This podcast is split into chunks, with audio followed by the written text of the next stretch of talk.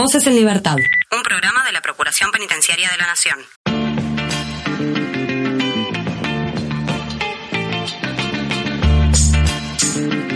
Bueno, en el episodio anterior tuvimos una muy interesante charla con el doctor Carlos Acosta al respecto del derecho a votar de las personas privadas de libertad.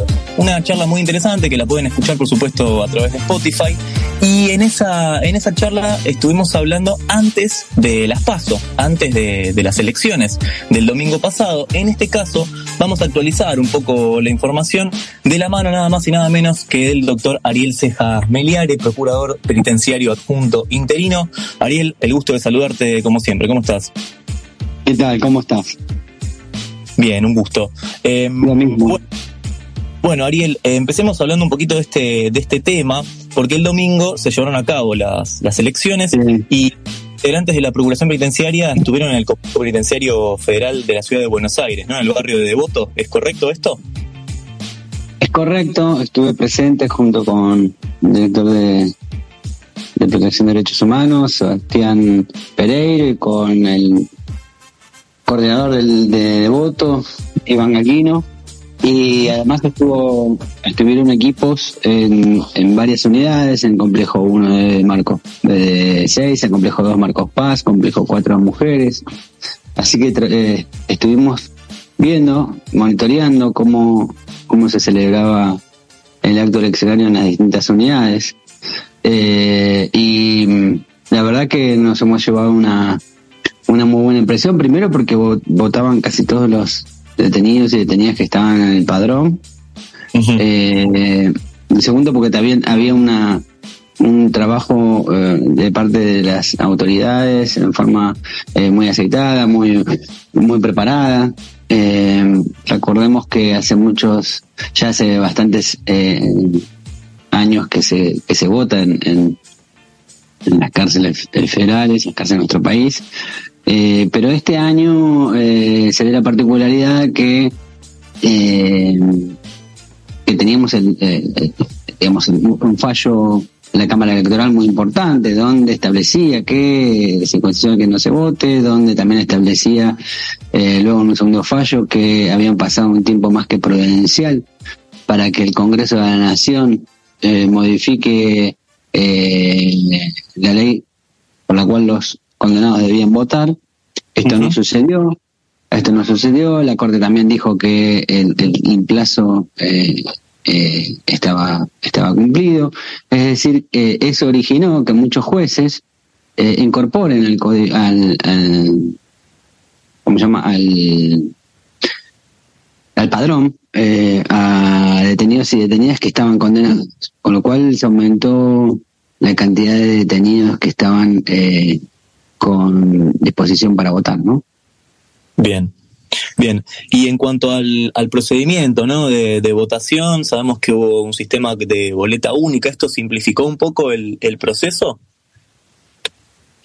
Sí, como yo siempre digo, el- en la cárcel es el, el lugar donde mejor eh, donde mejor eh, se vota, en el sentido de que hay boleta única, eh, no hay robo de boletas, es el, es el lugar, digamos, más eh, más este honesto de, de votación, donde no hay, no hay, no hay punteros, no hay aprietes, no hay absolutamente nada. Lo que Claro. sí, bueno, obviamente es, es una paso y al ser una paso, eh, la boleta única era más grande porque había muchos partidos que tenían eh, este dos otras representaciones, con lo cual eso este, este hacía que eh, sea más la, la, la oferta para para votar. A esto tenemos que tener en cuenta también que en las distintas provincias eh, también había eh, varias ofertas y bueno, eh, según la, la, la boleta de la provincia que te toque por por tu jurisdicción eh, era más grande o no, pero eh, eso digamos es, lo de menos, nada más. Este, lo importante fue que, que no hubo ningún tipo de problemas este y que la gente eh, votó votó contenta. Tengo la anécdota porque después estuvimos en un pabellón y eh, con unos detenidos y unos detenidos que tenían aproximadamente 50 años. Me dice, "Mira, Ariel, este, este, no tenía documento en la calle, después acá tuvimos documento y, es la primera vez que voto condenado, así que eh, estoy muy contento y nada, cuando salieron me aplaudieron. Mirá. Así que este, porque era su primer voto, así que nada, es una anécdota este, que, que muestra, ¿no? Que refleja este, la, importancia que, que, le dan muchos detenidos y detenidas a, a, este derecho eh, humano, que es el derecho ¿no? a, elegir a nuestros representantes. y que la, procuración, la Procuración Penitenciaria trabajó muchísimo para que para que ese, este derecho deje de estar cercenado.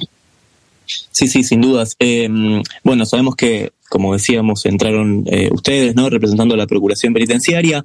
¿Hubo fiscales de partidos políticos eh, en este caso?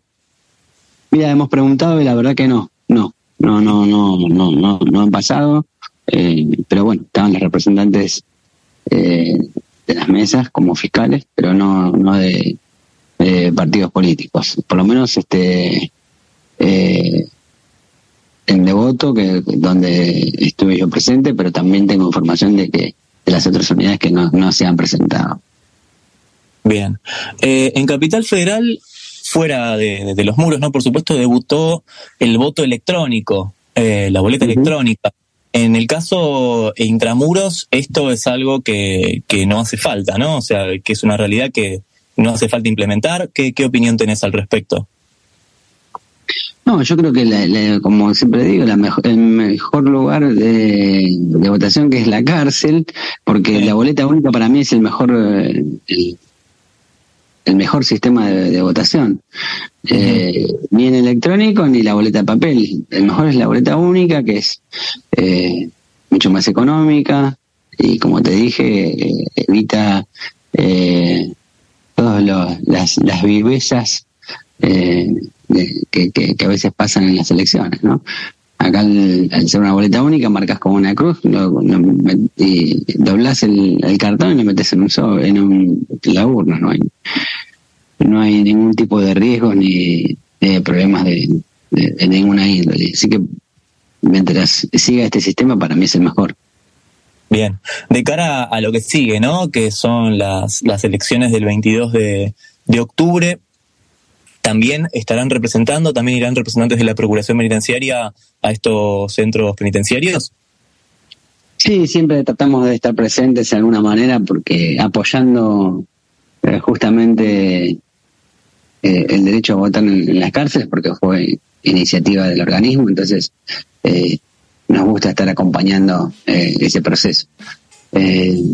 ahora en octubre va a ser mucho más rápido y más fácil porque solamente quedan cuatro o cinco candidatos, entonces va a ser, como te decía antes, este, la, la, boleta única va a ser más, más corta, así que este pero sí, siendo tu, siendo tu pregunta, vamos a estar presentes en la medida posible. Bien, bien, bien. Em, Ariel, siempre es un gusto charlar con vos. Por último, te pido eh, si hubo algo que no te pregunté, algo que quieras destacar, algo que quieras eh, comentar al respecto de la visita que tuvieron o, de lo que sea, el tiempo, por supuesto, que es tuyo. No, no, no, no, perfecto, no, no, ya que, comenté absolutamente hasta, hasta una anécdota comenté, este, insisto que que las autoridades han trabajado muy bien también, este, la Cámara Electoral eh, impecable como siempre, con todo, andando todo el padrón en tiempo, la verdad que todo, eh, cada, cada año electoral cada vez es mejor en, cuanto a, toda la logística. Bien, bien, bien. Bien, está buenísimo que destaques esto porque, bueno, incluso este fue un año donde lo que se destacó fueron las demoras y los inconvenientes que hubo para votar, ¿no? Incluso extendieron un poco el horario cuando eso no, no, no tengo registro de que haya pasado en otro, en otro momento, no al menos hace, hace los últimos años no, no sucedió. Eh, así que está bueno que por lo menos dentro de los muros se se pudo realizar con, con orden y de una forma bastante práctica, así que está, está muy bien.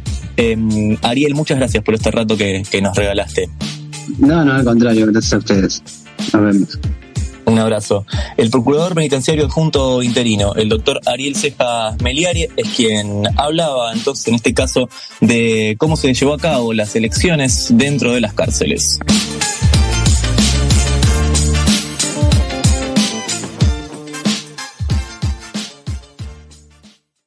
Denuncias al 0800 333 9736. Hace valer tus derechos. Ya está disponible el informe anual 2022, la situación de los derechos humanos en las cárceles federales de la Argentina. En esta edición vas a encontrar todo lo referido al 2022, punto por punto explicado y detallado. Podés encontrar el informe anual en la página de la Procuración, www.ppn.gov.ar. Procuración Penitenciaria de la Nación, 30 años. 30 años. En defensa de las personas privadas de su libertad.